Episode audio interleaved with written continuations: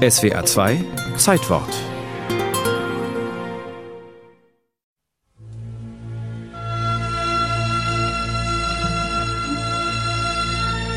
Es war der Anfang vom Ende dieser Dienstag, an dem sie operiert werden sollte.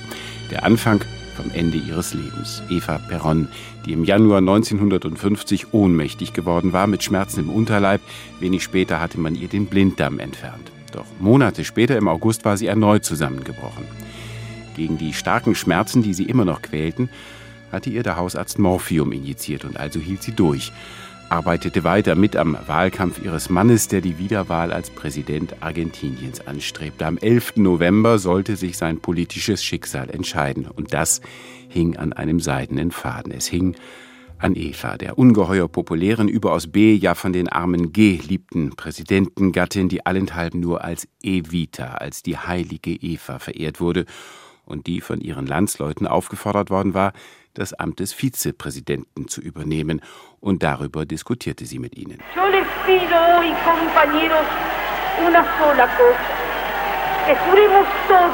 Anfang September verkündete die Schwerkranke dann im Rundfunk, dass sie das Amt nicht mehr anstrebe, weil sie es nicht mehr ausfüllen könne. Im mittlerweile legendären Musical wird das nachbuchstabiert.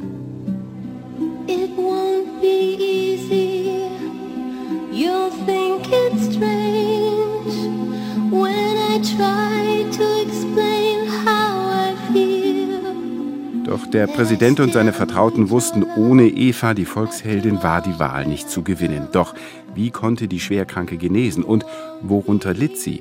Und wie sollte man Eva, die sich allen medizinischen Behandlungen seit der Blinddarmoperation beharrlich widersetzt hatte, wie sollte man sie untersuchen? Ende Oktober 1951 verabreichte ihr der Hausarzt, so war es mit ihrem Gatten abgestimmt worden, statt Morphium ein Betäubungsmittel. In einem getarnten Rotkreuzwagen wurde sie dann eilends in die Klinik gefahren. Die Willenlose wurde untersucht. Der fürchterliche Befund Krebs und Leukämie. Wenige Tage später wurde der weltweit anerkannte Krebsspezialist Dr. George Peck vom Memorial Hospital in New York eingeflogen, heimlich. Eva wurde knapp beschieden, sie müsste sich einer Routineuntersuchung unterziehen. Sie willigte ein, wurde erneut in die Klinik gebracht und betäubt. An diesem Dienstag, dem 6. November 1951. Dass sie operiert werden sollte, hatte man ihr verheimlicht.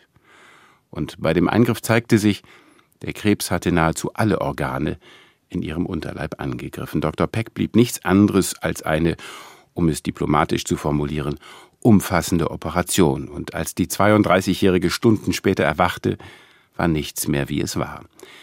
Dr. Peck verschwand, wie es ein Chronist später beschrieb, genauso still und heimlich, wie er hergeschafft worden war.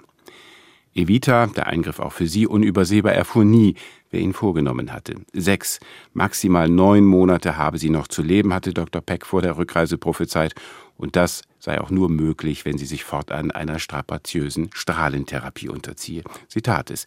Litt kämpfte für die Wiederwahl ihres Mannes, der denn auch siegte, doch das folgende Jahr sollte sie nicht überleben. Im Sommer 1952 fand der Anfang vom Ende sein Ende. Sie ist in die Unsterblichkeit eingegangen, meldete der argentinische Rundfunk und nun nun begann der neue Kult um Eva, genannt Evita, die heilige, unsterbliche Eva Perron.